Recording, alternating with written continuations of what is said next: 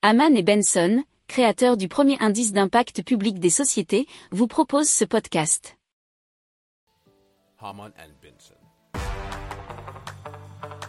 Le journal des stratèges. Alors la radio live 95.5 de Portland, donc 95.5 euh, dans l'Oregon aux États-Unis, est la première à utiliser Radio GPT. C'est un service développé par Futuri pour générer une émission radio entièrement automatisée, nous dit l'ADN.eu. Alors, un algorithme recherche des sujets sur les réseaux sociaux, un autre génère un script et un troisième programme lit le script avec une voix artificielle.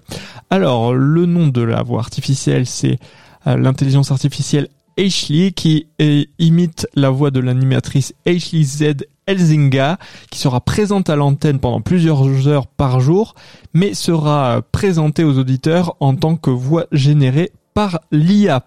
Alors les textes générés par Radio GP, GPT pardon, sont vérifiés par des modérateurs humains pour éviter la diffusion, vous imaginez bien, de fausses informations. Pour approfondir ces sujets, abonnez-vous à la newsletter de Haman et Benson et écoutez nos autres podcasts que vous retrouverez dans les notes de l'émission ou sur notre site internet.